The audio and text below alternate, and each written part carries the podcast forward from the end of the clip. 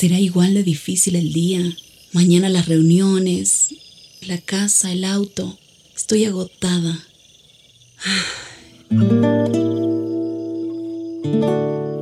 No importa cuántas cosas me hayan angustiado hoy. Me acercaré a Él porque Él tiene descanso para mi alma y mi mente. Cuando mi corazón está tranquilo, puedo escuchar su voz en quietud y confianza. Mi fortaleza está en descansar en Dios. Ven a descansar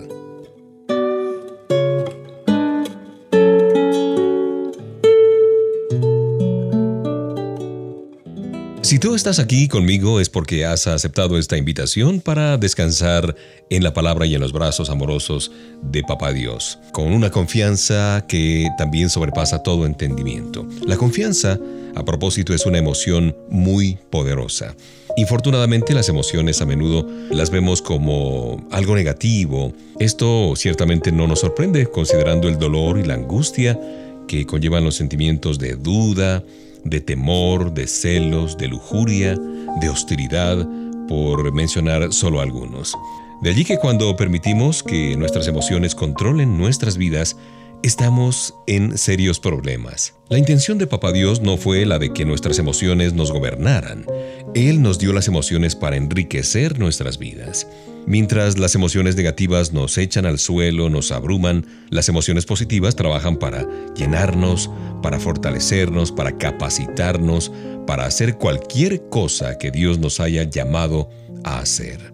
Cuando pienso acerca del impacto asombroso de las emociones positivas en nuestra vida, yo me siento inclinado a los sentimientos transformadores de confianza en Dios, porque estos sentimientos nos capacitan para enfrentar la vida con una fe diferente, con una fe sólida en Dios Todopoderoso. Yo podría decir que la confianza es una fuerte creencia que echa fuera el temor, la duda y la ansiedad. Lo mismo que el amor, porque la Biblia dice por allá en la primera carta de Juan que el verdadero amor echa fuera el temor. Una vez que la preocupación ha sido removida de nuestras vidas, lo que queda es un sentimiento de seguridad, de seguridad en las manos amorosas del Señor. Un abrazo de Mauricio Patiño Bustos. Qué grato acompañarte ya con esta música.